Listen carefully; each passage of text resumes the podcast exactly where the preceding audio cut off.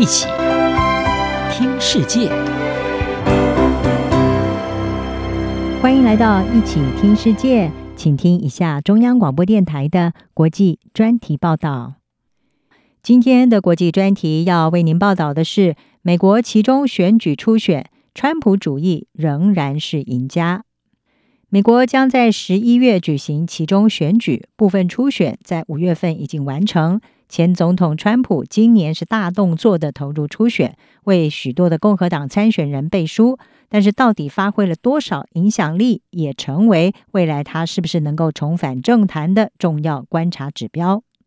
川普他是以其他前总统前所未有的方式涉入了十一月的其中选举，为超过一百九十位候选人背书，并且参加他们的造势大会。这些候选人能不能够成功，被视为是川普对共和党持续影响力的一个关键指标。川普已经不止一次的暗示，他将会在二零二四年再次的角逐白宫。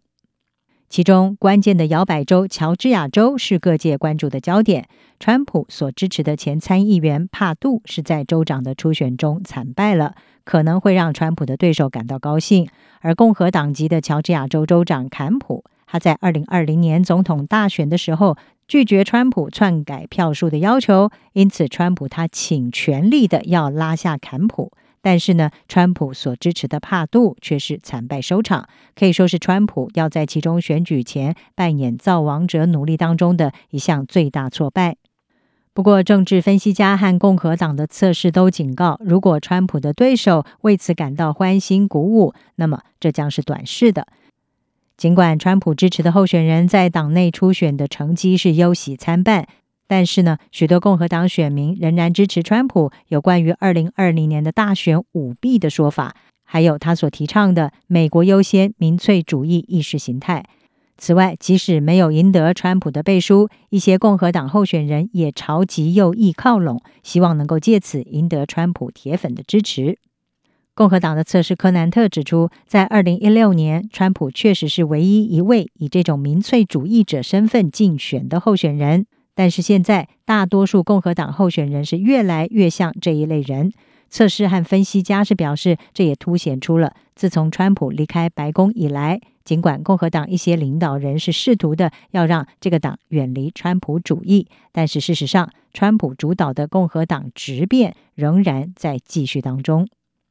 俄亥俄州、宾州、北卡罗来纳州，还有乔治亚州的初选在五月进行的时候，几位川普支持的候选人备受瞩目，川普的造王者地位也受到第一次的考验。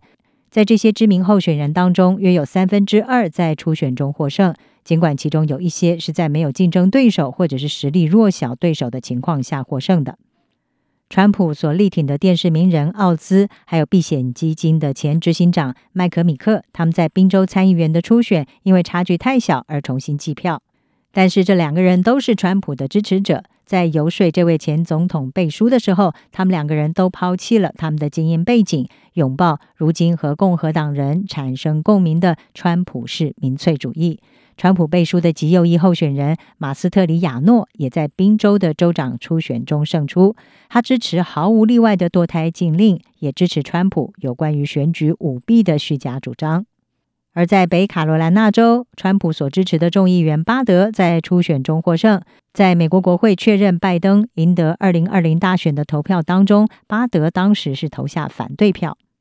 乔治亚州州长初选也凸显出共和党是如何的向右转。尽管坎普并不认同川普有关二零二零年选举舞弊的阴谋论，但是呢，他也采行了全面的投票限制，还有限制堕胎以及扩大枪支权利。另外，争取连任的乔治亚州州务卿拉芬斯伯格也击败了川普所支持的西斯。坎普和拉芬斯伯格都是因为拒绝推翻拜登在乔治亚州的胜选结果而和川普决裂。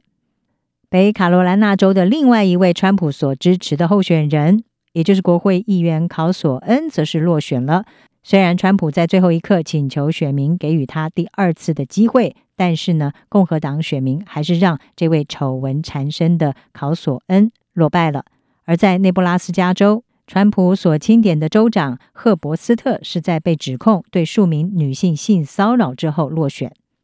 不过，由于初选还有几个月的时间，现在要断定川普的影响力还为时过早。但是，分析人士是说，已经很清楚的是，川普在二零一六年获胜的策略是抓住让美国人两极分化的问题。今年已经有越来越多共和党候选人效仿，而且受到党内支持者的热烈欢迎。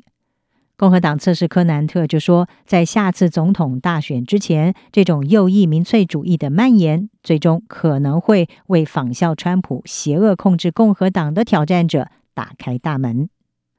以上专题由杨明娟编辑，还请播报。谢谢您的收听。